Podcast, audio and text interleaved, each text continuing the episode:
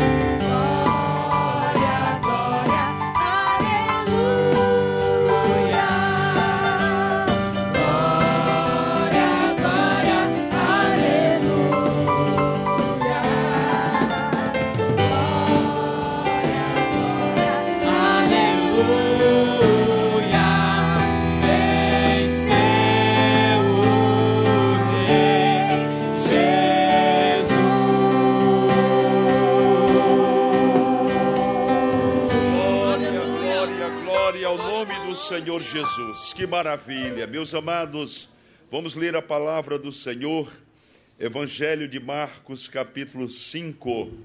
Leremos a partir do versículo 21. Vamos ler sobre a filha de Jairo e a mulher que tinha um fluxo de sangue. O presbítero Carlos Dalmas lerá com os irmãos os versículos pares e assim leremos até o final deste capítulo.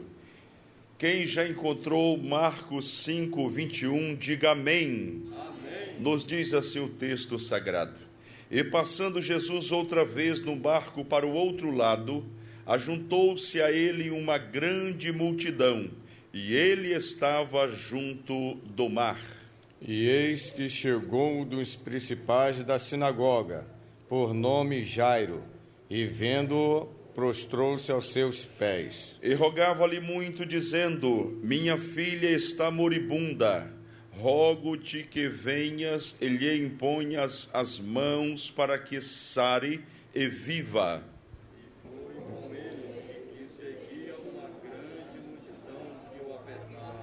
Uma vez mais, o 24. E foi-se com, com ele, ele, e seguia uma grande multidão que o apertava. E certa mulher que havia 12 anos tinha um fluxo de sangue.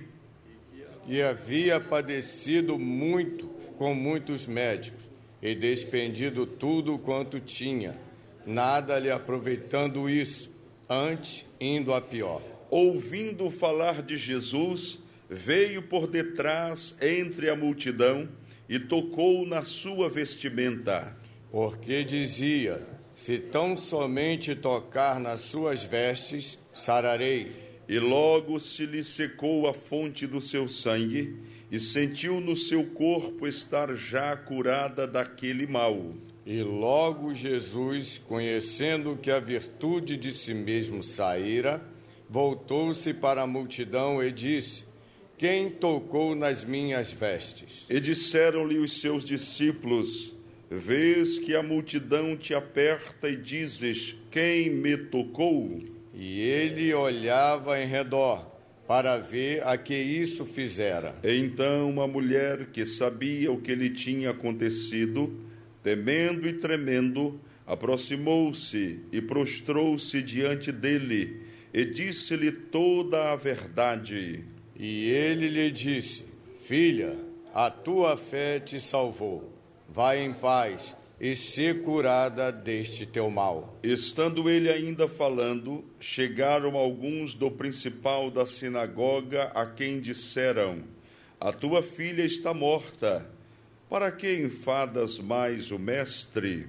E Jesus, tendo ouvido essas palavras, disse ao principal da sinagoga: Não temas, crê somente e não permitiu que alguém o seguisse, a não ser Pedro e Tiago e João, irmão de Tiago. E tendo chegado à casa do principal da sinagoga, viu o alvoroço e os que choravam muito e pranteavam. E entrando, disse-lhes: Por que vos alvoroçais e chorais? A menina não está morta, mas dorme. E riam-se dele. Porém, ele, tendo-os feito sair, tomou consigo o pai e a mãe da menina, e os que com ele estavam, e entrou onde a menina estava deitada. E, tomando a mão da menina, disse-lhe: Talita cumi, que traduzido é: Menina, a ti te digo, levanta-te. E logo a menina se levantou e andava pois já tinha doze anos, e assombraram-se com grande espanto. E mandou-lhes expressamente que ninguém o soubesse, e disse que lhe dessem de comer. Quantos creem neste Jesus, que ele opera milagres ainda hoje, digam aleluia. Aleluia. Me escutas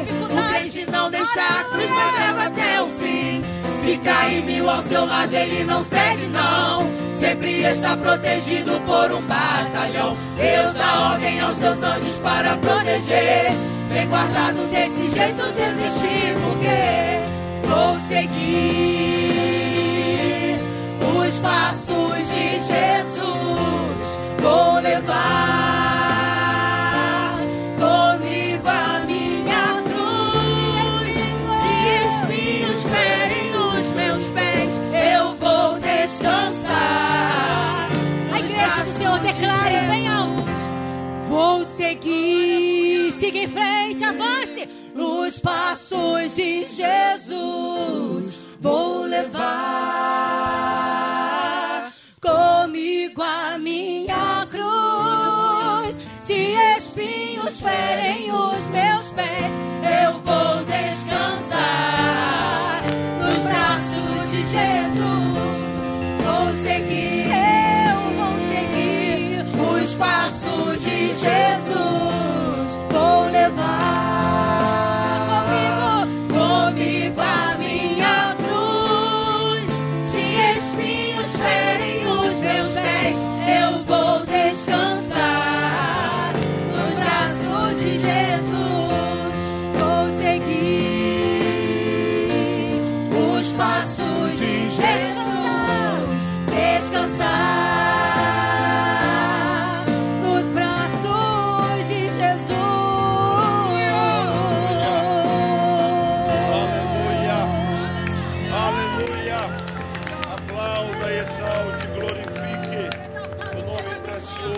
Senhor Jesus. Queremos cumprimentar com muita alegria os irmãos que nos acompanham através da internet. Deus abençoe a sua vida, a sua casa. Estamos aqui no templo desde as 19 horas e 30 minutos, orando, cantando hinos de louvor a Deus e agora queremos convidá-lo, convidá-la a que participemos juntos desta mesa farta. Palavra do Deus eterno, Evangelho de Lucas, capítulo 9, a partir do versículo 23, diz assim: E dizia a todos: Se alguém quer vir após mim, negue-se a si mesmo e tome cada dia a sua cruz e siga-me. Porque qualquer que quiser salvar a sua vida, perdê-la. Mas qualquer que por amor de mim perder a sua vida, a salvará. Porque que aproveita o homem granjear o mundo todo, perdendo-se ou prejudicando-se a si mesmo?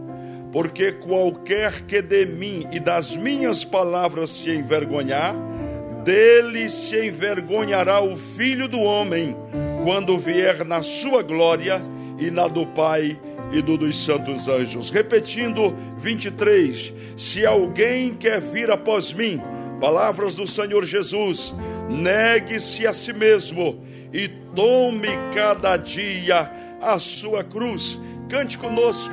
Vou seguir, vou seguir os passos de Jesus.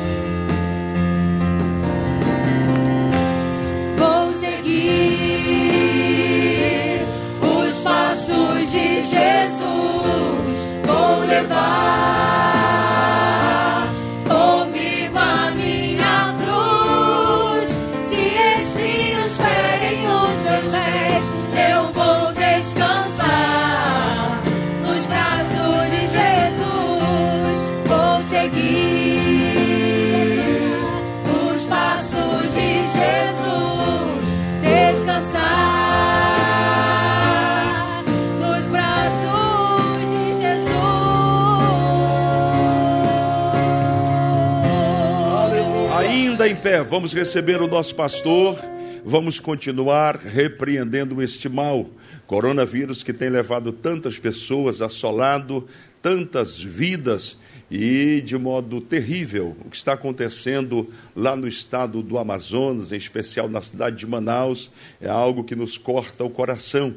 Então vamos clamar com toda a nossa alma, todo o nosso coração, recebamos nosso querido pastor, o presidente, pastor Eliseu Menezes. Pai do Senhor, amada igreja, oremos.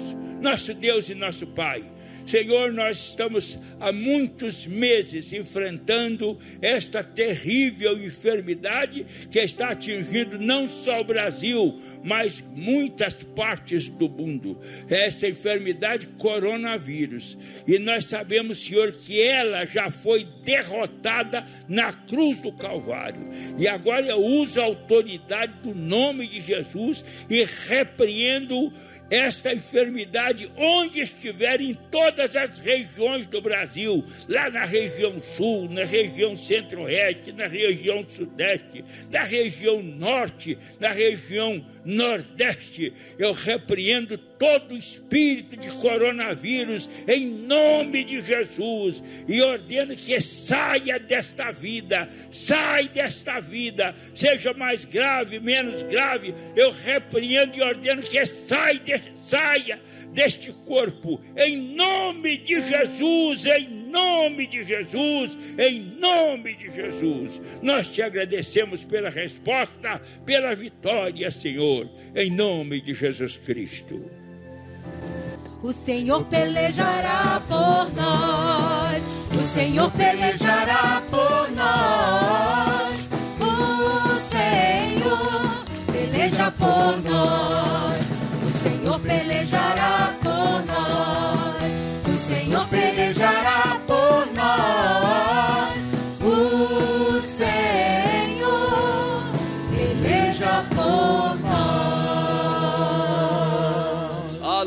Aleluia, o Senhor peleja por nós. Podes assentar, meus amados irmãos.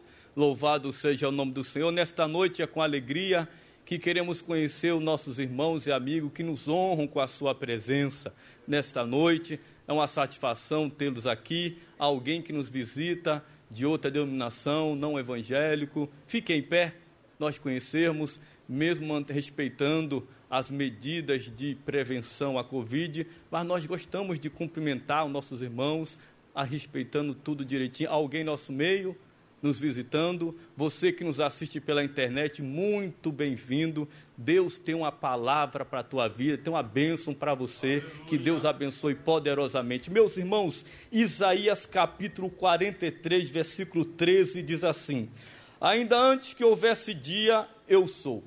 E ninguém há que possa fazer escapar das minhas mãos, agindo eu, quem impedirá? Queridos, o versículo que nós acabamos de ler nos diz que quando Deus quer agir, não há quem peça.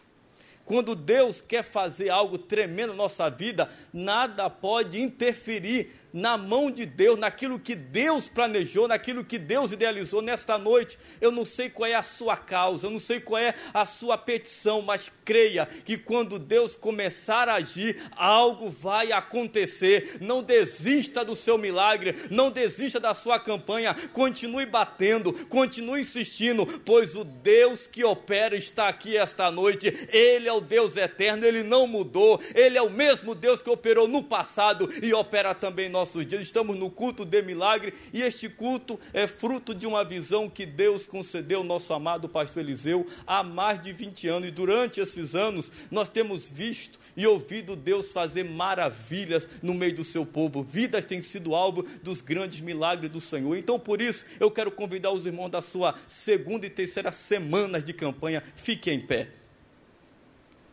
Segunda e terceira, quarta e quinta semanas. Quarta, isto, levante com fé, isso. Sexta e sétima, última volta, último mergulho. Quem sabe é hoje. Hoje Jesus pode fazer maravilhas. E você que quer começar hoje uma campanha, e você talvez esteja aqui pela primeira vez ou nos, nos acompanhando pela internet e não sabe como funciona, é muito simples. Você ter uma causa, seja ela na área financeira, na área familiar, a salvação do esposo ou da esposa, meu filho que está que foi preso pelas drogas, Jesus pode libertar, Jesus pode operar o milagre. Ao longo desses anos temos visto Jesus fazer coisas grandes. E o que, que você vai fazer? Durante sete quintas-feiras, você vai apresentar ao Senhor esta causa. Daqui a alguns instantes estaremos orando em prol desta causa, e você vai apresentar. E você, durante a semana, misture isso com jejum, porque jejum e oração é armas poderosa, não há demônio, não há caixa de demônio que resista ao agir, à ação de Deus. Jejum e oração são armas que Deus colocou em nossas mãos e você apresentará ao Senhor durante sete quintas-feiras. E se durante as sete quintas-feiras não acontecer nada, eu desisto? Não, meu filho, você não vai desistir, você vai perseverar. Estamos no ano da perseverança, você vai continuar insistindo, vai continuar batendo até Deus abrir a porta, até Deus manifestar o milagre, porque é isso que é o segredo de um vencedor. Então você que começa hoje uma campanha, fique em pé. Enquanto o nosso evangelista Josias se aproxima para orar ao Senhor, nos conduzir nesta oração, apresente o Senhor e creia no milagre neste momento, em nome de Jesus. Glória ao teu nome, Jesus. Bendito. Querido Deus, Tu já liberou a tua palavra nesta noite aqui no coração dos teus filhos. Tu acabaste de falar pelo teu Espírito Santo que operando eu, quem impedirá, Senhor? Deus da glória, Deus de poder e Deus de maravilhas.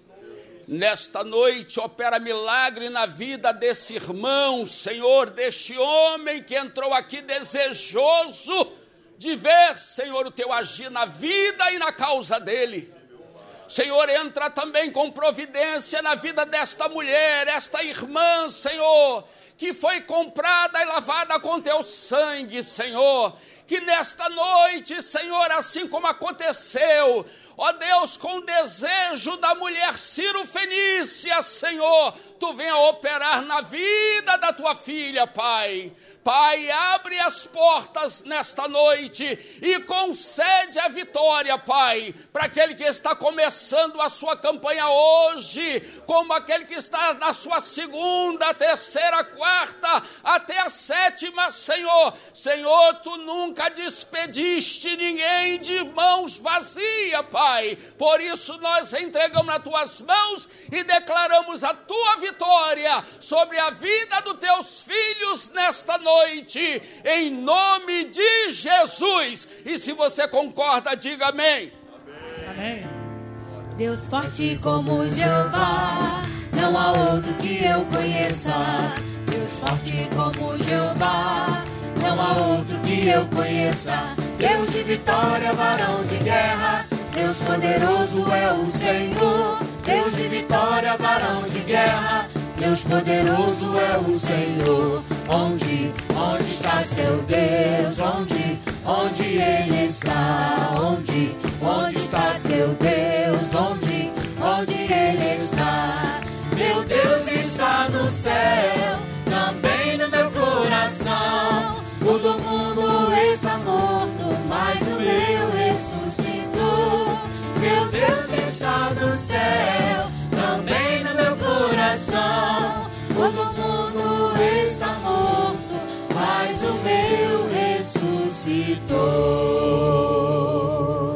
Glória a Jesus. Vamos estar todos em pé. Você que tem pernas saudáveis, graças a Deus pôde caminhar até este santuário. Fique em pé e dê um glória a Jesus, bem bonito. Nós vamos fazer algo muito importante que há alguns anos começamos a desenvolver neste lugar. Eu me recordo de um dia em que uma pessoa mencionou em tom de crítica: o templo central é um lugar onde as pessoas são frias. Eu disse: engano, isso vai mudar em nome de Jesus. E no começo, quando a gente tinha esse momento, eu percebi algumas pessoas assim: não faço, não vou, não cumprimento. Mas depois começou a ver que é bom. Quem gosta de gente aqui? É muito bom, não é? Você só sabe o valor de ter uma pessoa do seu lado para dizer bom dia, boa noite, a paz do Senhor. Quem passou pela quarentena e teve que ficar isolado, olhando para as paredes, contando as traças, as, as Oh meu Deus, se tivesse alguém agora para conversar comigo, seria tão bom. Nós precisamos desse momento, desse aconchego, dessa palavra. É por isso que Deus nos deu uma visão estratégica para este tempo. Daqui a pouco nós vamos falar com os irmãos, não hoje, mas vamos falar algo extraordinário. E eu vou só antecipar algo para você. Deus quer usá-lo para animar, para despertar, para levantar, para ajudar, para dizer, irmão, eu estou contigo. Deus quer te usar de maneira extraordinária. Então nós vamos ter esse momento que sempre temos no nosso culto. Você vai virar para a direita, para a esquerda, não precisa abraçar, não é por causa da, do, do cuidado que temos. Ou você se aproxima. Como é que é seu nome, meu irmão? Oh, que bom! Meu nome é João. E o seu, qual é o seu nome? Ah, o meu nome é Maria. Ah, que bom, que alegria e tudo. Então você vai ter essa liberdade de sair. Pastor, eu sou tímido demais. Então você que é mais extrovertido, extrovertida, vai ficar observando. Se tivesse alguém, ó, parado, aí você sai do seu lugar e vai até essa pessoa e fala com ela. Tá certo? Vamos então exercitar isso em nome de Jesus. Como é precioso, irmão, estar bem junto a ti e juntos lado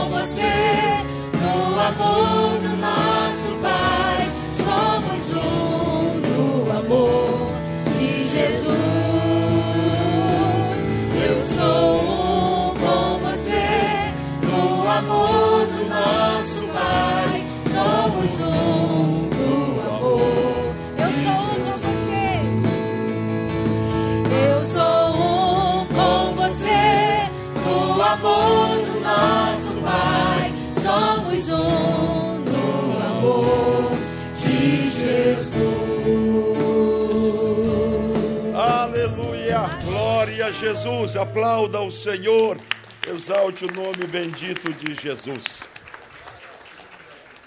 Quem foi que conheceu uma pessoa hoje, não, nunca tinha cumprimentado, deu um sinal assim? Olha quantas mãos. Você conheceu mais um amigo, mais um irmão. Graças a Deus, graças a Deus. Se você pode, sente-se adorando ao Senhor. Eu quero pedir uma gentileza, um favor aos irmãos em especial que nos acompanham pela internet. Nós começamos a falar sobre isso e percebemos que os nossos vídeos, percebemos que os nossos vídeos começaram a alcançar um maior número de pessoas. Então isto faz sentido sim. Você que está logado aí no YouTube assistindo ao nosso culto, você observa que na parte inferior do vídeo tem uma mãozinha assim e tem outra assim. Se você clicar nessa mãozinha que está fazendo assim, você estará dando uma grande contribuição para que o nosso vídeo, o vídeo dos cultos da ADIG, alcance o maior número de pessoas. Quem entendeu o que eu falei, diga amém. Então, custa alguma coisa você dar um clique. Você fala, glória a Deus, eu fui abençoado no culto hoje. Aí clica lá, gostei, bênção. Amém? Faz assim com o dedinho. Pastor, e se eu não gostar, aí você clica naquele lá também. Né? É o direito que você tem. Ah, eu não gostei, então você clica ali. Mas eu sei que você vai gostar, porque o culto da Diga é só. Amém, meu povo? Amém? Você está animado essa noite? Oh, glória a Deus. Abra sua Bíblia, 1 Timóteo, capítulo 6. A gente precisa ir se atualizando com a tecnologia, com os avanços. A igreja não pode se mundanizar, mas ela precisa estar atenta aos avanços. Ontem, quando eu orava, Deus me deu um entendimento de algo muito especial. E eu disse: eu vou montar aqui na minha casa uma central de transmissão para poder melhorar a qualidade, facilitar e alcançar muitas vidas através do YouTube, através do Facebook. Então, de repente, você vai estar em casa ali tranquilo na madrugada, e aí eu vou entrar, diz, oh, meus irmãos, aqui fazemos amigos, aqui vivemos em paz. Aí você ora comigo, eu oro com você, a gente vara a madrugada dentro, e aí depois vamos sonhar, ter visões dos céus. Oh, glória a Deus. Meus amigos, 1 Timóteo capítulo 6 é um conselho do apóstolo Paulo ao menino Timóteo, mas que por extensão é importantíssimo a todos nós. Ele no versículo 7 diz assim: Porque nada, diga comigo, nada, porque nada trouxemos para este mundo, e manifesto é que nada podemos levar dele. Tendo, porém, sustento e com que nos cobrirmos, estejamos com isso contentes. Mas os que querem ser ricos caem em tentação e em laço, e em muitas concupiscências loucas e nocivas que submergem os homens na perdição e ruína. Vamos juntos, o 10?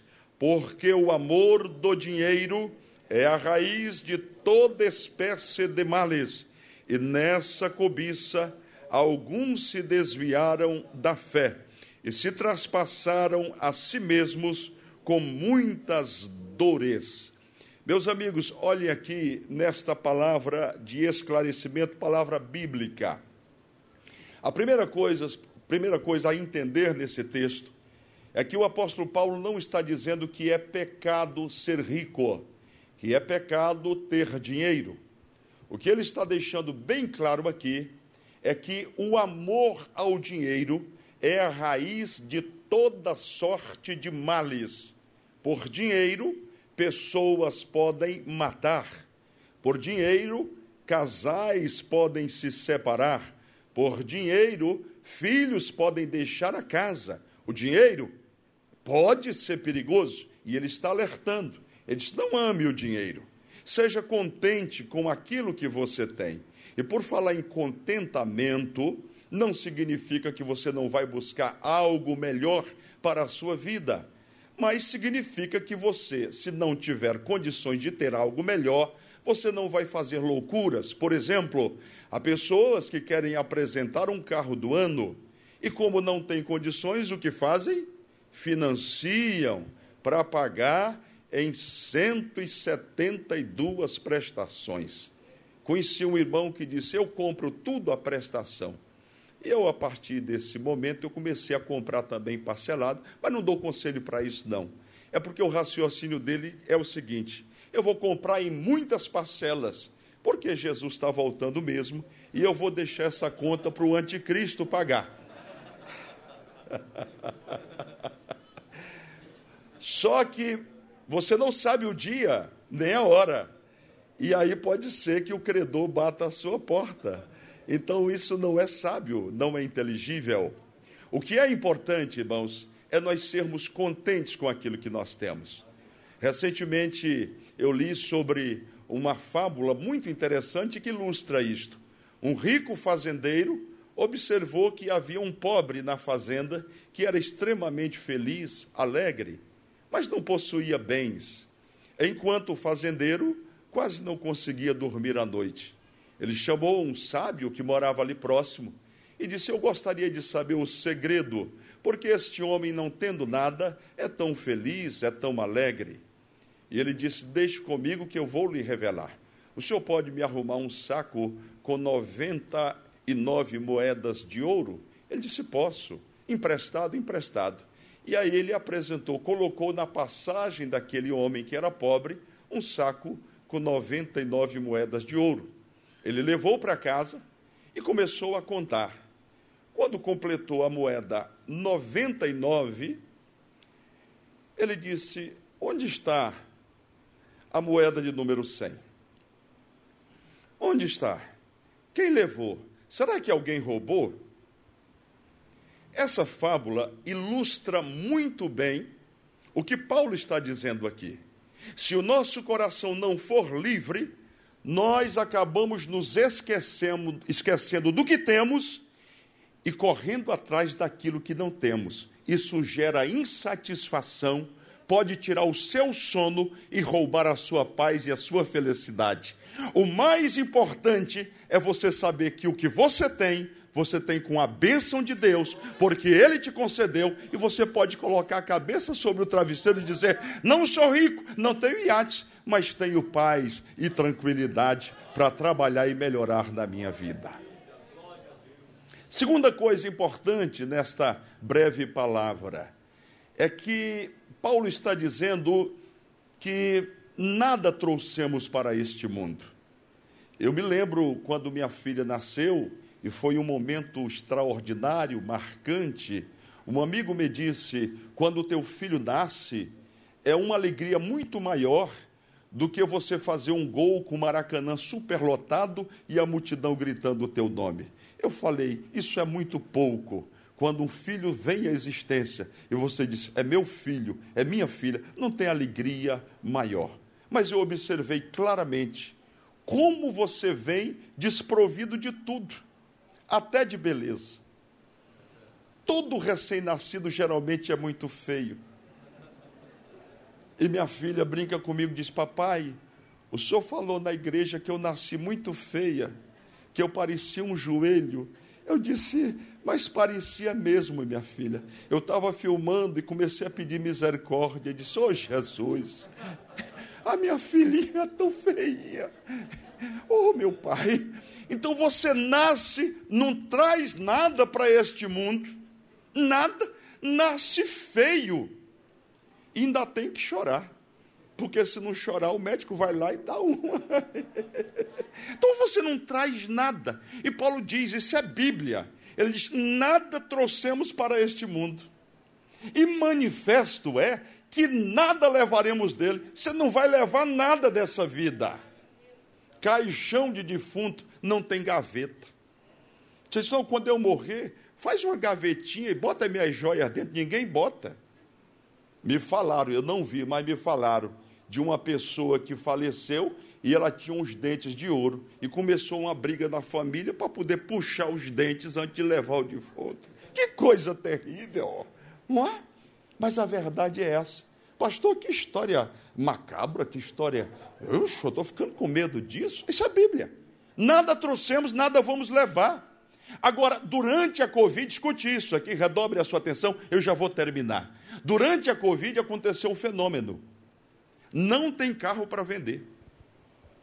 Nos, nos estados onde as pessoas dispõem de mais condição, o Rio de Janeiro está bem quebradinho, né, irmãos? Também o que fizeram nesse estado. Mas alguns estados, por exemplo, tem um amigo em Goiânia, uma concessionária que vendia em torno de 50 carros por mês, passou a vender 200 carros por mês. Não tem carro. O pessoal encomendando, eu quero, mas eu quero o melhor. E eu comecei a pensar, no meio da pandemia, o povo comprando. É gente que tinha o dinheiro guardado, mas vendo a proximidade da morte, disse: Eu vou aproveitar, eu vou desfrutar. Sabe por quê? Você não vai levar nada. Eu contei essa história toda para dizer algo para você. Você pode ter o suficiente para viver bem, e você pode compartilhar com quem precisa. Aí está o benefício. Quando você investe no reino de Deus sobre a face da terra, o que você investe passa para o outro lado. Dinheiro não passa, mas vidas passam para o outro lado. Presta atenção para isso que eu estou te dizendo.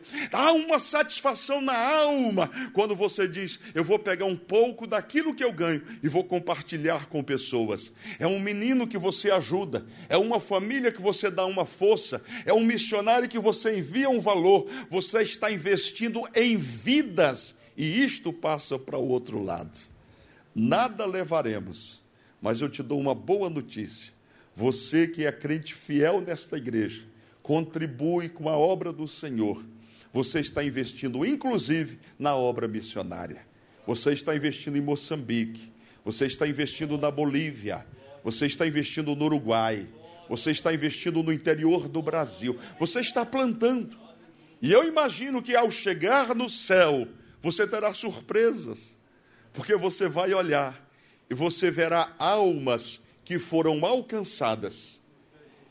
E um anjo lhe dirá: Isso é a imaginação da minha mente. Estas almas foram almas que foram conquistadas com o seu trabalho.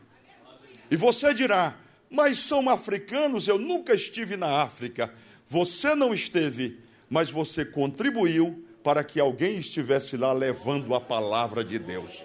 Você consegue entender isto?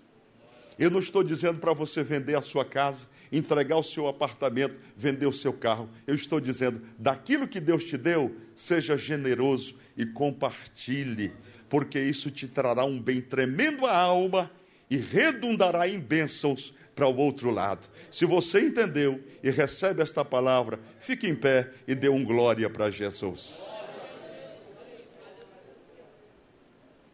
Nós só temos porque nós damos. No reino é assim. É a semente que é plantada. Eu acredito nisto, irmãos, como acredito no poder do sangue de Jesus. E eu conclamo os irmãos para que tenham experiência nesta área. Deus procura homens e mulheres para que eles possam ter mais, não para si mesmos, mas para que possam ajudar outras pessoas. Ainda está em tempo. Nós estamos apresentando neste janeiro este envelope. É um lindo envelope com um versículo maravilhoso que diz assim: Ora, aquele que dá semente ao que semeia, também vos dê pão para comer. Que lindo esse versículo. E multiplique a vossa sementeira e aumente os frutos da vossa justiça. Segunda epístola de Paulo aos Coríntios, capítulo 9, versículo 10. Pode ser que haja alguém que não tenha conhecimento ainda, mas a nossa sugestão, falo rapidamente, você pode dedicar um valor correspondente a cada mês do ano. Por exemplo, se você assentar no seu coração e entregar 10 reais correspondente a cada mês do ano, então você dará uma oferta hoje de 120 reais. Pastor, eu não tenho 120, mas eu quero dedicar como semente um real para cada mês do ano. Você dará uma oferta de quanto? 12 reais. Este valor é fora o seu dízimo, é uma oferta especial, é uma oferta alçada. Esta igreja não solicita ofertas especiais todos os dias, todas as semanas, mas pelo menos duas vezes no ano nós damos uma oportunidade para alguém ter experiência com Deus nesta área. E os, os testemunhos já começaram a chegar. A irmã disse aqui: não está aqui o obreiro, eu vou pedir que ele conte o testemunho. Mas a esposa disse: eu quero dar tanto. Mas ela foi observar, não tinha esse dinheiro. E ela estava dizendo: Ô Senhor, se eu tivesse esse dinheiro, eu faria, eu daria uma semente, senti no meu coração. Em seguida, uma irmã tocou no ombro dela e disse, entregou um envelope e disse: Eu estou devolvendo a você a inscrição que você fez para o encontro de casais. Como a pandemia não quer terminar, nós cancelamos o encontro e eu estou te devolvendo o dinheiro. Quando ela observou, era o valor que ela tinha assentado no coração para plantar semente. Você diz, ah, foi coincidência. Comece a ter experiências com Deus. Você vai ver que tudo que Deus quer é um coração que tenha fé nele, para acreditar e dizer: Deus, o Deus a quem sirvo, é um Deus dono do ouro e da prata e quer me usar para abençoar vidas. Do seu lado tem uma pessoa linda. Todo crente é bonito, pode ter certeza. Eu gostaria que você perguntasse o nome dessa pessoa para você orar por ela. Você vai interceder por esta pessoa agora. Seu meu irmão, 2021 será um ano de crescimento, de avanço na sua vida financeira. Você vai ter bastante para dar, para emprestar. Emprestar não que crente não empresta, crente dá, não é? Graças a Deus, graças a Deus. Digo aos irmãos que chegou mais uma mais uma remessa de cestas básicas e tudo isso é com a sua contribuição. Nós estamos ajudando famílias, pessoas que estão passando necessidade e que fazem parte do corpo de Cristo, os domésticos da fé, estão sendo ajudados com a sua contribuição. Vamos orar. Pai querido, louvamos, bendizemos o teu nome. Oramos pelos teus filhos e filhas que têm sido fiéis à tua palavra. Nesta noite o desafio foi lançado, Senhor, e entendemos que tu és o dono do ouro e da prata, como nos diz a tua palavra. Abre as janelas dos céus, derrama bênção sobre os teus filhos. Eu te peço em nome de Jesus Cristo que eles tenham experiências tremendas nesta área. Glorifica o teu nome. Abençoa aqueles que estão desempregados. Abre portas de emprego. Gera no coração dos teus filhos o sentimento, a convicção de que tu és um Deus que supre as nossas necessidades, mas quer também, Senhor, que ajudemos outras pessoas e supramos as suas necessidades também. Continua abençoando a DIG, o seu avanço, os missionários, o crescimento. Ó Deus de Abraão, Isaac e Israel, cumpre o teu propósito sobre a tua igreja. Nós oramos assim agradecidos no nome de Jesus e o povo de Deus alegre e feliz diz: Amém. Se você pode, sente-se. Aqui à minha direita estará pastor Alexandre e a máquina de cartão de crédito, débito, você que precisa utilizar a máquina, se não quiser vir aqui, pode falar com o diácono que a máquina vai até você. Você que nos acompanha pela internet, você pode utilizar, o número da nossa conta está aparecendo aí. Você pode fazer uma transferência ou pode utilizar o Pix. Atenção, irmãos, os irmãos que estão em casa, os irmãos que estão aqui, a ADIG já cadastrou o Pix e a chave é o CNPJ da igreja. 34 320 325 mil contra 73. Guardou? Vamos dizer junto? 34 320 325 mil contra 73. Isso é o Pix. Você está em qualquer lugar, colocou a chave, conta da igreja. Amém, meu povo? Deus abençoe, te faça cada vez mais próspero para a glória dele. Vamos adorar Jesus. Deus tem guardado você com muito carinho. E pronto está toda hora pra te defender. Tem sido fiel companheiro pra você no caminho. E em sua palma da mão ele leva você. Se as lágrimas molham teu rosto, saiba que o Espírito Santo veio enviado por Ele pra te consolar. Com muita sabedoria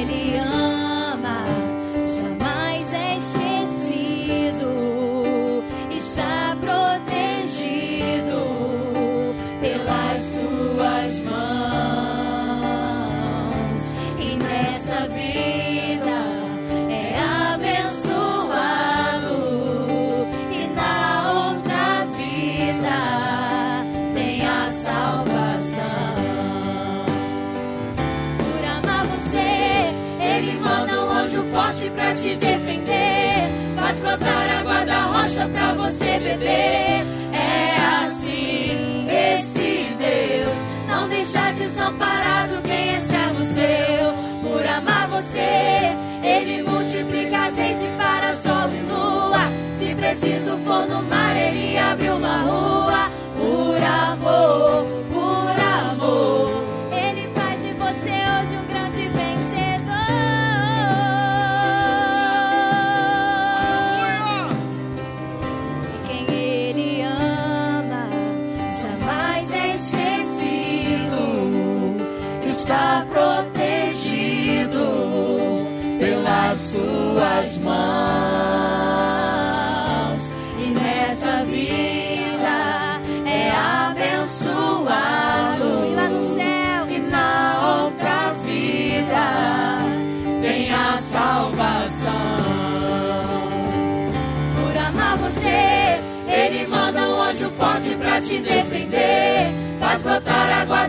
rocha pra você beber. É assim, esse Deus não deixa desamparado quem é servo seu.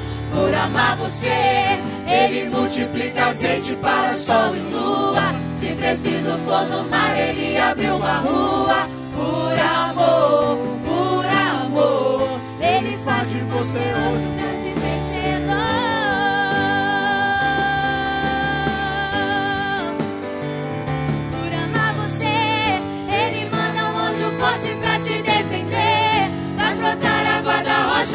você beber. É assim, esse Deus não deixa desamparado quem é servo seu.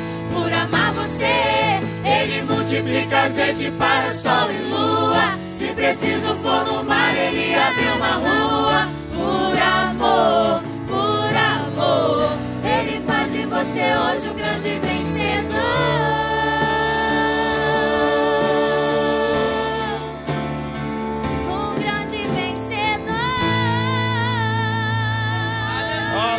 Aleluia! Aplauda bem forte ao Senhor Jesus. Vamos receber a pregadora da noite, irmã Ana Paula Belato, será a mensageira de hoje. Graças a Deus pelas irmãs que ministram nesta igreja.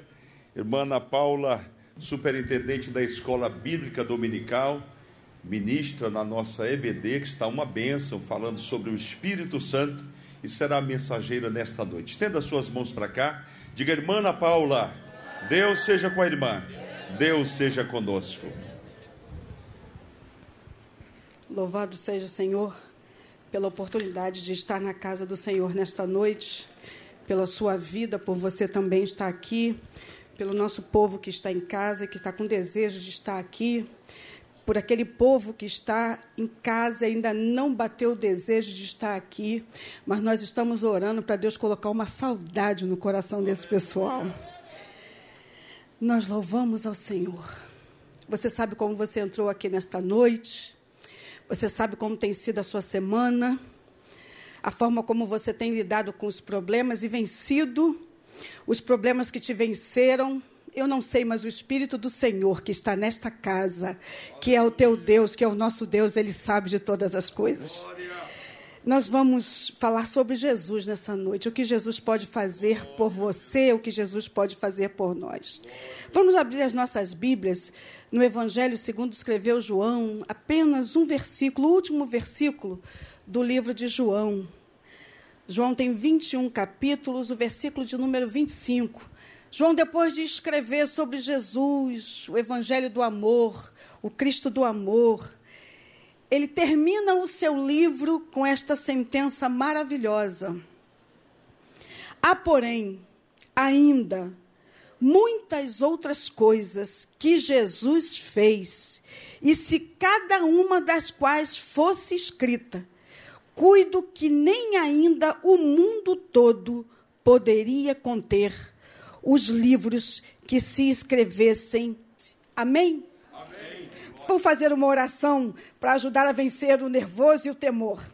Senhor, eu louvo o teu nome eu entrego o vaso que é de barro nas tuas mãos, porque a essência e a excelência vem do Senhor, e o teu povo que entrou aqui necessitado. A tua palavra é fiel, e o Senhor, o povo é teu, o vaso é teu, o barro, Senhor, é da, está à tua disposição. Portanto, Pai, abençoa o teu povo, que ninguém saia de mãos vazias, porque a tua palavra é fiel. Em nome de Jesus, podemos nos assentar. Quero falar com o pastor Eliseu, nosso pastor presidente que está em casa, missionária Simi Cohen, tão querido, tão amigos. Nós louvamos a Deus pela vida dos nossos pastores, pastor Marcos Filho, que tem sido um homem tão usado por Deus, tão disponível nas mãos de Deus neste período e tem sido destemido. Louvamos ao Senhor por isso. João termina o seu livro falando que nem todos os livros deste mundo poderiam conter o que Jesus fez.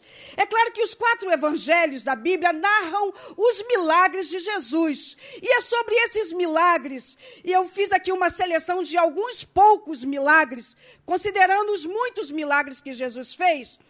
Os quatro evangelhos narraram alguns desses milagres, e João deixa bem claro que nem todos os livros do mundo poderiam conter os milagres ou o que Jesus fez enquanto esteve no seu ministério terreno. E é certo que nós estamos vivendo períodos na nossa vida, muitos já passaram por momentos difíceis, outros ainda estão enfrentando, outros conhecem pessoas que estão enfrentando momentos difíceis, de modo que o mundo está vivendo um momento difícil. E na nossa igreja, nós louvamos a Deus pela nossa igreja, ela tem alimento para todo momento. Eh, domingo é o culto do evangelismo, é o culto da palavra, onde você prega a salvação, você prega para a pessoa que quer entregar a sua vida para Jesus.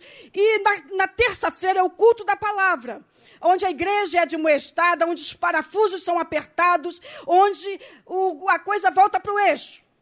E na quinta-feira, o culto da quinta-feira, um culto que Deus deu a direção ao nosso pastor Eliseu, fala de milagres do que o Senhor pode e faz na nossa vida. Então, de modo que a dieta, eu estava hoje falando com o pastor Marcos, a dieta é bem equilibrada. É a dieta que Deus dava a João, o profeta João, João Batista, a voz que clamava no deserto. A Bíblia diz que João se alimentava de mel e de gafanhoto. De modo que a dieta era bem equilibrada. Uma hora nós vamos experimentar a dificuldade de mastigar ou digerir, no sentido figurado, gafanhoto, porque nós precisamos ajustar os parafusos, apertar as situações, voltar para a linha. Em outro momento, Deus nos dá mel, porque sabe que a vida é amarga, sabe que a vida é dura, sabe das dificuldades que nós temos que enfrentar. E o culto de quinta-feira ele nos traz esse mel. Fale comigo, mel. Mel, porque Jesus quer adocicar a tua vida. Jesus quer trazer mel à tua vida. E a maior prova disso é que no Evangelho de João e nos demais evangelhos faz a narrativa do primeiro milagre que Jesus fez. O primeiro milagre que Jesus fez está no Evangelho de João, o capítulo 2. Jesus foi a uma festa, a uma festa de casamento. E nesta festa, Jesus teve o cuidado de não deixar a alegria acabar. Jesus quer que o seu povo seja feliz. Jesus quer que o seu povo seja alegre. E para produzir alegria na tua vida, Ele transforma a água insípida em vinho. E vinho na Bíblia fala de alegria. Jesus é um Senhor que quer que o seu povo seja alegre. Eu não sei o que te entristece, eu não sei o que te preocupa, o que tira o seu sono, mas uma coisa eu sei: o Senhor transforma a água da tua vida em vinho, no melhor vinho que significa alegria. O Senhor traz alegria para a tua vida. Você pode crer nessa palavra? Se é uma conta, se é um desemprego, se é um parente que está longe ou que está perto, seja a circunstância que for. Mas o primeiro milagre de Jesus, registrado na Bíblia, me mostra um Jesus que tem preocupação com, os nossos, com as nossas emoções, um Jesus que quer ver o seu povo feliz, um seu povo satisfeito, um seu povo com a vida adocicada. E é um povo que pode transitar na maior dificuldade, mas pode ter paz no meio da tempestade. Que o Senhor adoce a tua vida e transforme esta situação no mais precioso vinho que representa a alegria. Continuando caminhando pela Bíblia, no mesmo Evangelho de João, no capítulo de número 5, nós vamos ver um homem que estava à beira de um tanque, chamado Tanque de Betesda, há 38 anos. Fala de gente que enfrenta problemas a vida inteira. O problema é tão longo que o problema já faz parte, é o meu problema, a minha doença, a minha dificuldade. Ela incorpora aquele problema à vida dela e não consegue mais viver sem aquele problema. Mas nesta noite, para você que acha que o problema não tem solução, você que está há 10, 20, 30 anos 38 anos como este homem, à beira do tanque, acreditando numa possibilidade que, segundo os historiadores, é uma, uma fantasia ou uma crendice popular daquela época, que descia um anjo e mexia com o dedo na água, e quando a água era mexida, o primeiro que descesse seria curado. Ele estava num depósito de pessoas esquecidas ou invisíveis pela sociedade. Acostumado àquela situação. Baseado na palavra do Senhor, eu quero profetizar sobre a tua vida que você não vai se acostumar com o problema. Você não vai se acostumar com o problema. O problema não é teu, ele está passando pela tua vida, mas você não vai desistir. João, no capítulo 5, do versículo 1 ao versículo 9, traz a narrativa do paralítico que estava na beirada do tanque, na beira do tanque de Betesda. E Jesus no meio daquela multidão de pessoas paradas, depositadas à beira daquele tanque. Ele se dirige diretamente a este paralítico. Dirigindo-se a este paralítico, pergunta se ele quer ser curado. E ele dá uma desculpa tão acostumado, com seu problema tão enraizado. Ele diz: Mas não tem quem me ajude humanamente falando, em alguns momentos, ou na maior parte das nossas dificuldades, não tem quem nos ajude. Tem gente que está do teu lado, tá, enquanto está tudo bem. Mas quando surge a primeira dificuldade, as pessoas desaparecem. Mas eu quero te falar de um Jesus que não vira as costas, de um Jesus que não desaparece, de um Jesus que não desiste de você, de um Jesus que te quer em qualquer circunstância que você esteja. E Jesus se aproxima daquele homem no tanque de Betesda, que mesmo crendo numa crença popular, ele estava ali na expectativa. E eu creio que você está aqui, que você está em casa, porque você crê que Jesus vai mudar o teu problema, vai mudar esta situação, vai mudar essa dificuldade que quer se estabelecer como sua, mas que você tem colocado nos pés do Calvário crendo que o Senhor vai mudar. Jesus também, quando a gente olha para os evangelhos, nós vamos ver os milagres de Jesus. Em Lucas, no capítulo 5, do versículo 1 ao 11, fala da primeira pesca maravilhosa. Jesus estava pregando, e aonde Jesus ia pregar, a multidão seguia Jesus. E os pescadores passaram a noite no mar e tentaram pescar a noite toda e não conseguiram. E já estavam enrolando as suas redes, lavando para guardar as redes. E Jesus entra no barco deles. Jesus entra no barco deles. E quando eu lia sobre esse milagre, sabe quando as coisas parecem que não vão dar certo? E quando as coisas não dão certo de verdade, que você faz tudo certo, mas que dá tudo errado? Tem tempo na vida da gente que a gente faz tudo certo e dá tudo errado, gente. Tem tempo na vida da gente que a, a vontade ou a iniciativa é de enrolar a rede e guardar, porque trabalhou-se a noite inteira, porque se pesca é de noite. E não se apanhou nada, parece que o fracasso chegou e se instalou e ficou por ali.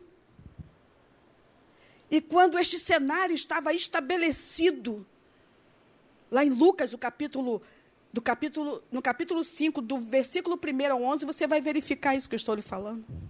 Jesus entrou no barco. Ele não pede licença, ele entra no barco. No barco que daqueles homens que estavam com sentimento e certeza absoluta de fracasso. Daqueles homens que haviam feito tudo certo, mas tinha dado tudo errado. Jesus entra naquele barco e usa o barco daqueles homens como plataforma ministerial. Eu quero dizer para você, baseado nesta palavra, que mesmo que você tenha a certeza de que fez tudo certo, mas Deus deu tudo errado, Jesus ainda assim entra no teu barco. Jesus ainda assim usa a tua vida. Jesus ainda assim te usa como plataforma para anunciar o evangelho dele, para anunciar as glórias do Senhor. Existem muitas pessoas te observando. Você é observado por todos. Tem gente que fala: não, não quero que ninguém preste atenção na minha vida, eu quero viver de forma discreta. Por mais discreto que você seja, ainda assim a sua vizinhança te conhece. Ainda assim a sua parentela está te vendo. Ainda assim os seus amigos estão prestando atenção em você. Os seus inimigos mais ainda.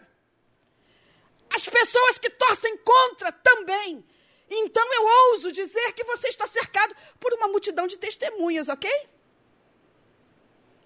Logo, o Senhor olha para você e vê uma excelente oportunidade de glorificar o nome dele através da tua vida. Você é uma oportunidade de trazer glória para o nome do Senhor. Valorize se você faz parte da igreja, você crê no Jesus, que entra no barco ainda quando as coisas não dão certo. Que entra no barco e dá ordem, voltem para o mar. E a ordem do Senhor é: volte para o mar. E desanimado, numa quinta-feira, em que nós buscamos o mel e o milagre do Senhor, a gente entra cansado nesta casa e diz: Senhor, não posso voltar. Estou muito cansado. Eu trabalhei a noite toda e nada apanhei. Foi isso que Pedro falou. Mas o Senhor falou para Pedro: Pedro, volte com doçura e com leveza, tocando naquela.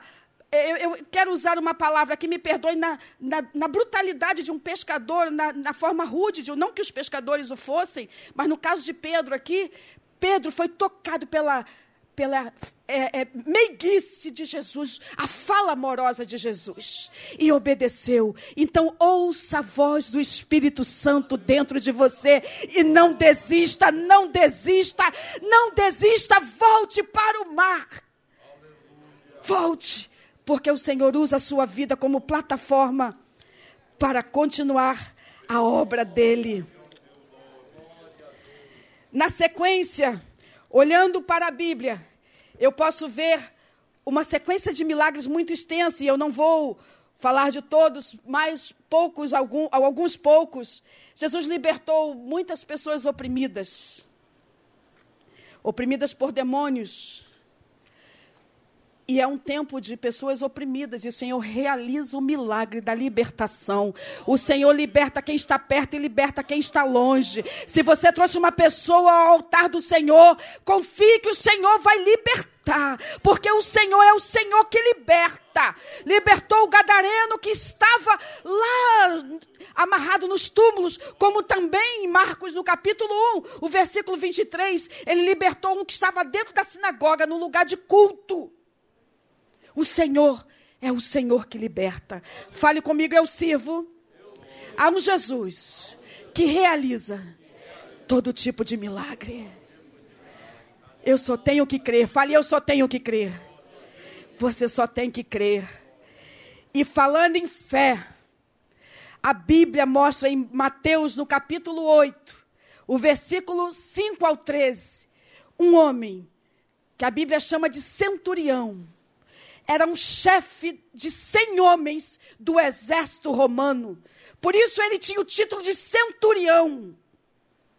Era um homem romano que se aproxima de Jesus para pedir por um servo, empregado dele que estava enfermo.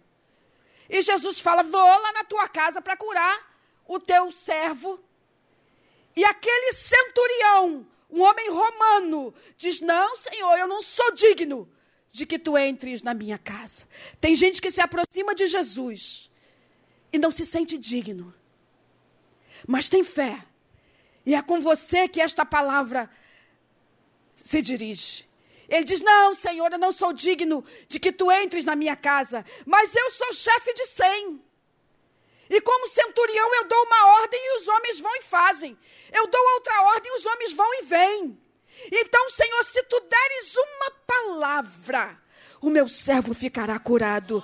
Eu profetizo sobre a tua vida que uma palavra do Senhor vai mudar o cenário da tua vida, da tua casa, das tuas finanças, da tua emoção. Uma palavra, ainda que você tenha entrado ou esteja em casa e diz: Eu não sou digno. O Senhor é o Senhor que atende a quem tem fé. A Bíblia diz que quem se aproxima do Senhor tem que se aproximar crendo que o Senhor é poderoso. E a Bíblia diz que Jesus ficou impressionado com a fé do centurião e diz que nem Jerusalém, nem Israel viu tanta fé como no centurião, que a sua fé nesta noite alcance o coração, alcance Jesus, para que todo o cenário da tua vida se mude, se transforme. E para começarmos a terminar, nós não poderíamos deixar de falar nas tempestades. Jesus é o Senhor que acalma a tempestade. Ele acalma a tempestade por dentro, a tempestade de fora. E é certo que Jesus, uma vez, compeliu os seus discípulos que entrassem no barquinho. Isso está em Mateus, o capítulo de número 8, a partir do versículo 18 que entrassem, constranger os discípulos que entrassem no barco. Jesus estava cansado do ministério, porque estava pregando e realizando milagres. Entrou no barco com os discípulos no mar da Galileia, um mar familiar. E cansado, foi dormir. E o mar ficou encapelado. E o mar ficou bravio. E eu quero te dizer que o que tira o teu sono, não tira o sono de Jesus. O que te perturba, o que te incomoda, não incomoda Jesus. Eu quero te dizer que o Senhor, nesta noite, te dá descanso, como o Senhor dos exércitos tem certeza da tua vitória. E Jesus dormindo dentro do barco os discípulos aflitos naquela situação e se aproximam de Jesus e fazem o que todo ser humano apavorado faz: Como tu podes dormir? Não está vendo que o mar está encapelado? Nós até temos um hino, né? Tão lindo de cantar. Mestre, o mar se revolta, as ondas nos dão pavor. Não se te dá que morramos eu quero te dizer que o Senhor está te vendo e Ele não vai permitir que esse mar te mate, Ele não vai permitir que essa tempestade te mate. Em outra ocasião, os discípulos estavam dentro do barco e Jesus não estava.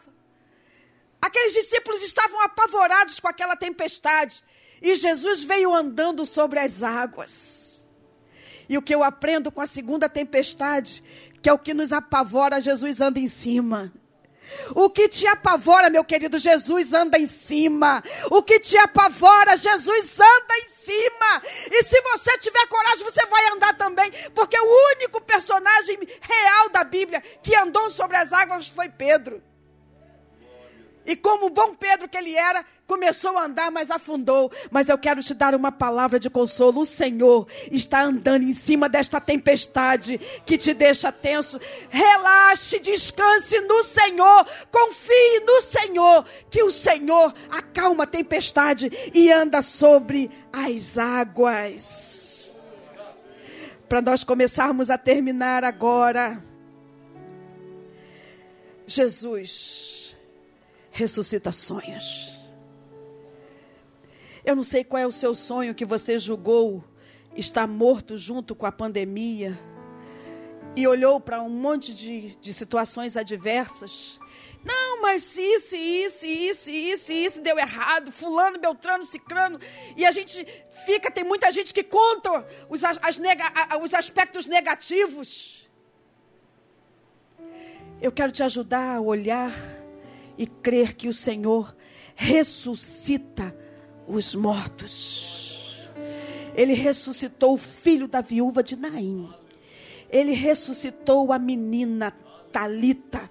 E ele, o último milagre que Jesus realiza no seu ministério terreno foi a ressurreição de Lázaro. O primeiro milagre de Jesus foi transformar a água em vinho para que os seus filhos, para que a festa não acabasse, para que nós tivéssemos alegria. E o último milagre foi a ressurreição de mortos. Ressuscitou Lázaro. E eu posso aprender com isso.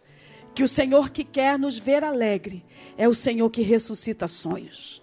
O Senhor que quer nos ver alegre, que quer ver a nossa vida adocicada, a nossa vida doce como mel. É o Senhor que ressuscita sonhos. Você pode ter os seus sonhos ressuscitados pelo Senhor nessa noite.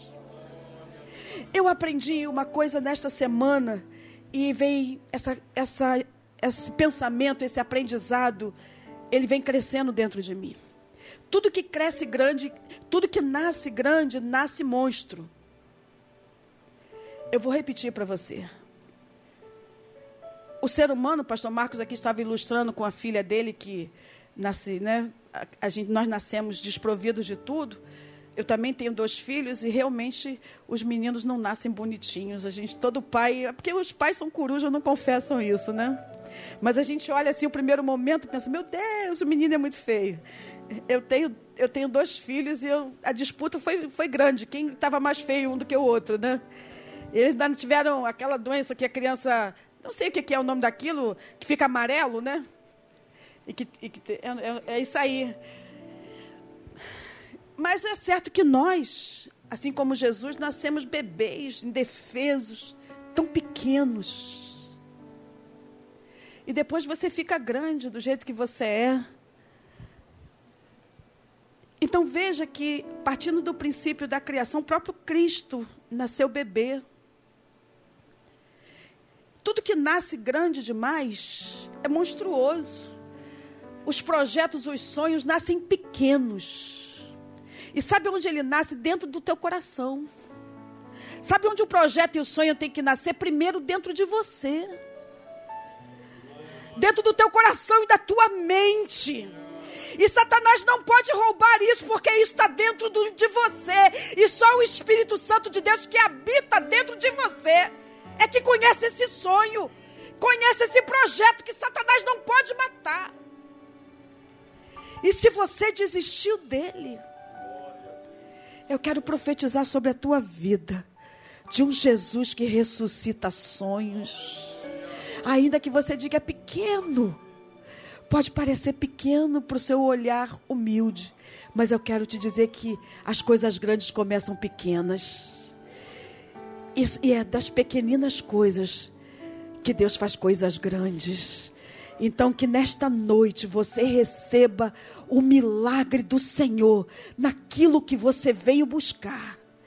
Eu não sei qual é a sua necessidade. Quando eu comecei, quando eu subi nesse púlpito muito tensa, muito nervosa, com muito medo, porque a igreja é muito preciosa para o Senhor. O Senhor ama a igreja. Deus deu o seu filho Jesus para se humanizar por causa de você. O seu valor é muito grande para Deus. Quando a gente sobe nesse púlpito, a gente sobe tremendo. Sabe por quê? Porque você é muito importante. A igreja é muito importante para o Senhor. A tua vida é muito importante para Ele. A tua motivação, o teu ânimo, a tua disposição. Você não parar é muito importante.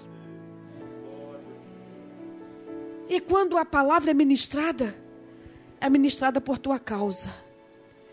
Você que está em casa, receba o renovo do Senhor. Você que está com medo, receba a coragem do Senhor. Você que está desanimado, receba a força do Senhor. Você que pensa que fez tudo certo, mas deu tudo errado, receba do Senhor o renovo para fazer de novo. Fazer de novo, acreditar de novo. Porque é o Senhor que liberta, que ressuscita. O primeiro milagre foi transformar água em vinho para que o seu povo fosse feliz. E o último milagre foi ressuscitar Lázaro. Que o Senhor ressuscite os teus sonhos nessa noite. É a palavra do Senhor para nossos corações, em nome de Jesus. Você pode se colocar de pé nesse momento?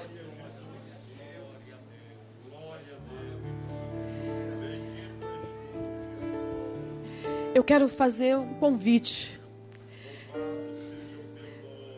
Você que quer entregar a sua vida para esse Jesus, que não tem coisa impossível para ele. O Senhor liberta, o Senhor cura, o Senhor salva. O Senhor realiza milagres. Você diz, mas eu não sou evangélico. O Senhor realiza milagres na tua vida, ainda que você não seja evangélico. Mas eu quero te dar a oportunidade de vir fazer uma confissão pública. Vem aqui na frente entregar a sua vida para Jesus. Você que está em casa também, entrega a sua vida para Jesus. O Senhor está te esperando. Remove a minha pedra. A igreja existe por sua causa.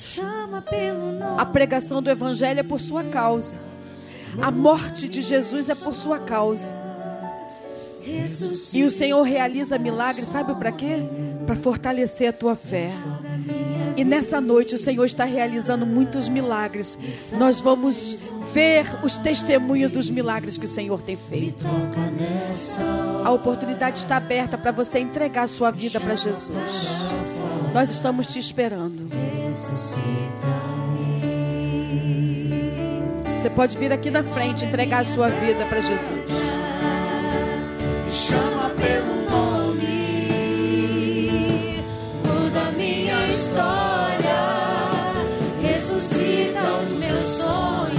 Deus está ressuscitando sonhos nessa noite. Deus está transformando vidas nesta noite. Você pode receber essa palavra. Se você pode receber, dá um glória a Deus. Você pode dar um glória a Deus por receber esta palavra. Que o Senhor está realizando milagres na tua vida. Aleluia. Glória a Deus. Nós estamos te esperando. Você que está em casa, pode entrar em contato com a igreja. Nós louvamos ao Senhor. Senhor de tudo em mim, já ouço a sua voz, me chamando para viver uma história de poder. Eu quero fazer uma oração com você nesse momento. Eu gostaria que você orasse por você. Você pode colocar a mão no seu coração? Senhor, eu ministrei a tua palavra conforme o teu espírito encheu o meu coração. Jesus querido, tu conhece a necessidade do teu povo, tu sabe o que tem apertado o coração, a preocupação, os sonhos, os projetos, as expectativas. Em nome de Jesus, eu oro pela mente e pelo coração dos teus filhos. Tudo começa ali, Senhor, no coração e na mente. Então guarda, Senhor Deus, cada um dos teus servos, os que estão em casa, os que estão aqui na igreja. Jesus, os que estão precisando de um renovo, de um milagre para continuar a caminhada. Nós cremos no Senhor, que é poderoso nós oramos assim pela tua igreja. Em nome de Jesus nós oramos. Que Deus te abençoe. Remove chama pelo nome,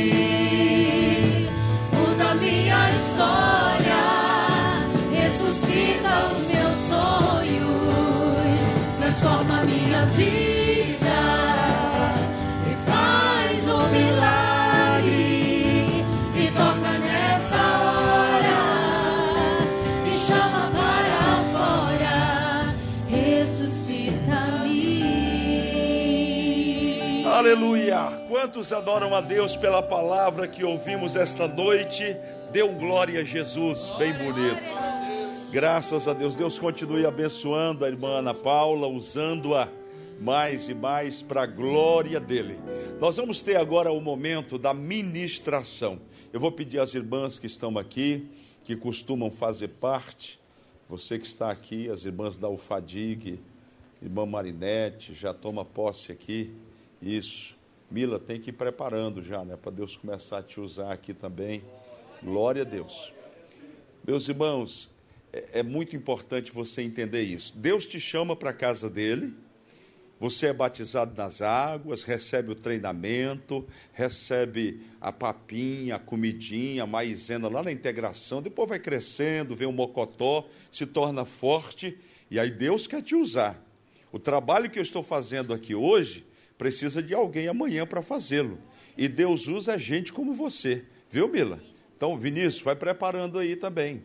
Já tem 114 anos de crente, né, irmão? Está na hora de, de começar a ser usado por Deus. Falando com você também.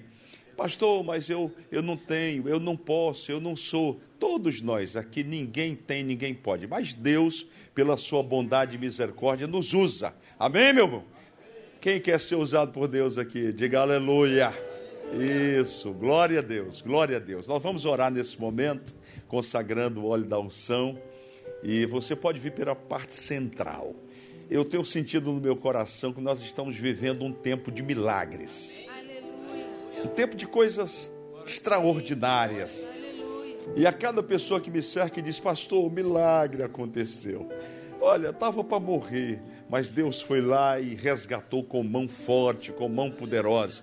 Teve um menino que. Você, né? como é que é seu nome, filho? Cauã. Eu vou orar pelo Cauã. Enquanto eu estiver orando aqui, eu vou ministrar sobre a vida do Cauã. Ele disse: Olha, eu fui lá, o médico disse que isso aqui é um caroço. Então nós vamos dissolvê-lo na autoridade do nome de Jesus. Então quero que você encha o seu coração de fé. O Jesus a quem servimos é o Jesus que opera milagres. Ele ressuscita mortos. Não há limites para o agir de Deus. Amém? Então, após a oração, venha pela parte central. Os irmãos que estão aqui à frente não vão orar pelas pessoas, vão colocar o óleo com spray, mantendo uma distância. Você que está em casa, não há contato aqui, você retornará para o seu lugar, mas não vai embora, que nós vamos orar. Você vai impor as mãos sobre a sua própria vida e Deus vai fazer milagres esta noite para a glória dele. Pai querido, nós apresentamos e consagramos agora o óleo da unção, Senhor, que será usado para o teu serviço. Senhor, enche esta casa com a tua glória. Nós usamos a autoridade do teu nome e repreendemos todo mal, toda incredulidade, toda resistência. Nós lançamos por terra e pedimos: abre os céus sobre este lugar e derrama a tua unção, o teu poder e a tua glória nesta hora. Oramos assim, no nome de Jesus, e o povo de Deus aqui reunido diz: Amém. Podem vir pela parte central, retornando pelas laterais.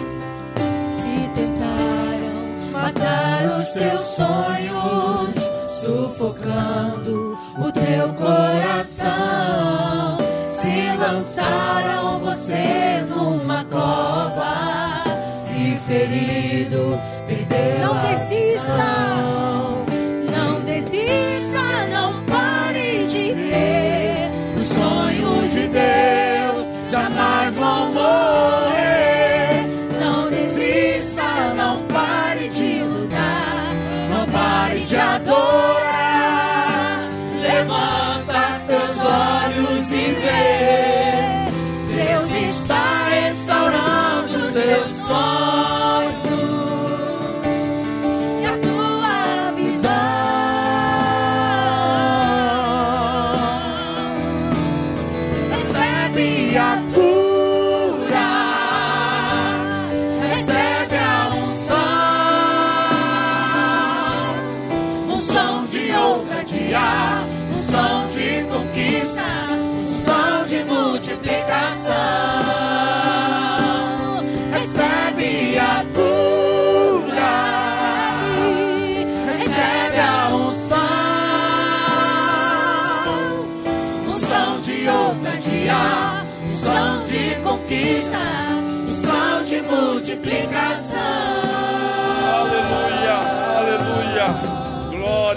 do Senhor Jesus. Meus amados, todos em pé.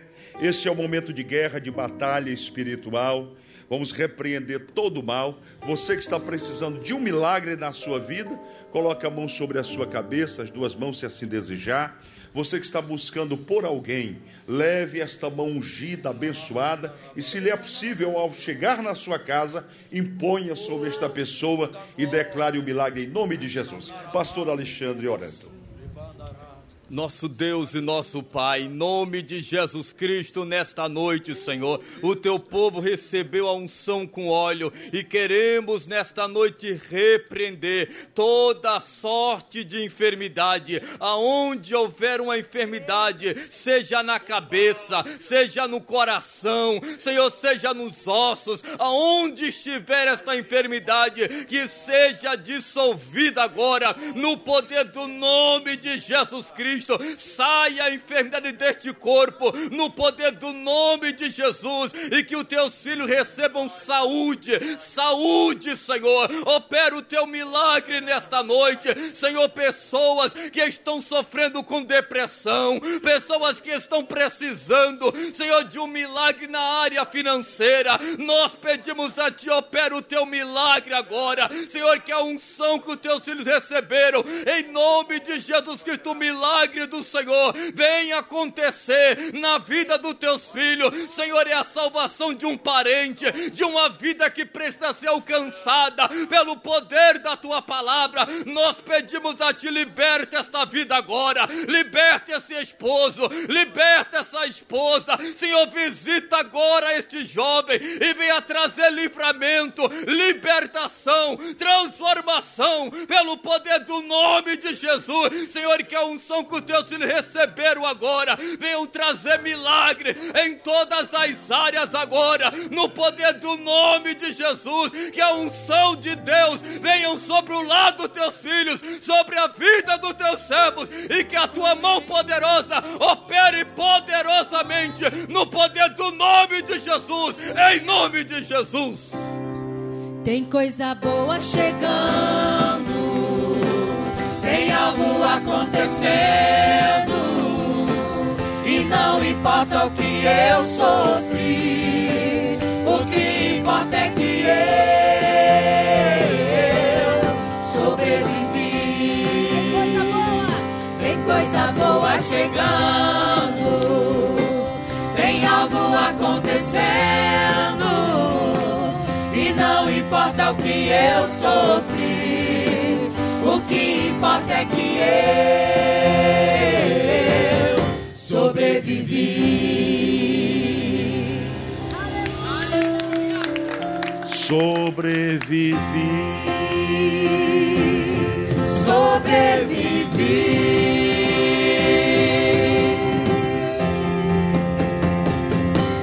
Sobrevivi. Aleluia! Aplauda o Senhor Jesus. Noite festiva, noite abençoada, noite maravilhosa. E não terminou, não. Daqui a pouco, às 11h59, nós vamos entrar pelo Facebook, grupo de oração da DIG. Participe conosco. Este exército está crescendo cada vez mais. É um momento especial. Irmãos, é de uma alegria tremenda. Às vezes estamos assim no meio da atividade, paramos tudo e aí começamos a orar com os irmãos. E nós sentimos literalmente a presença de Deus. É como um bálsamo suave no meio da nossa jornada, da nossa caminhada. Quem ora, vence. Quem ora, vence. Quem ora, vence. Então não deixe de orar, participe conosco, é, compartilhe com alguém. Diz, Olha, vamos orar juntos à meia-noite, 30 minutos, passa rapidinho. Quando a gente abre os olhos, pronto, terminou. E às 4h59, 11h59, e em breve, mais horários para a glória do Senhor Jesus. Você está saindo daqui abençoado, você está, diga aleluia. Diga uma palavra de carinho para esta pessoa que está do lado aí. Diga: Jesus te ama, Jesus cuida de você. Você é precioso, você é preciosa para Ele. Que a sua noite seja abençoadíssima, plena da presença de Deus. Domingo nós estaremos aqui com a permissão de Deus, às nove horas da manhã, Escola Bíblica Dominical, um assunto extraordinário doutrinas pentecostais. Não perca a escola dominical, 10 e 15 o primeiro culto e às 18 horas também o nosso culto de celebração, pregação da palavra de Deus. Faça assim com as suas mãos, que a graça de nosso Senhor e Salvador Jesus Cristo, que o amor de Deus, nosso Pai, que a comunhão e as consolações do Divino Espírito Santo permaneçam sobre todo o povo de Deus. E juntos aqui reunidos dizemos: Amém. Vamos abençoar o Rio de Janeiro? Rio de Janeiro, nós te abençoamos em nome de Jesus. Brasil, Brasil, nós te abençoamos em nome de Jesus. Venezuela, Venezuela, nós te abençoamos em nome de Jesus. E a vitória é nossa pelo sangue de Jesus.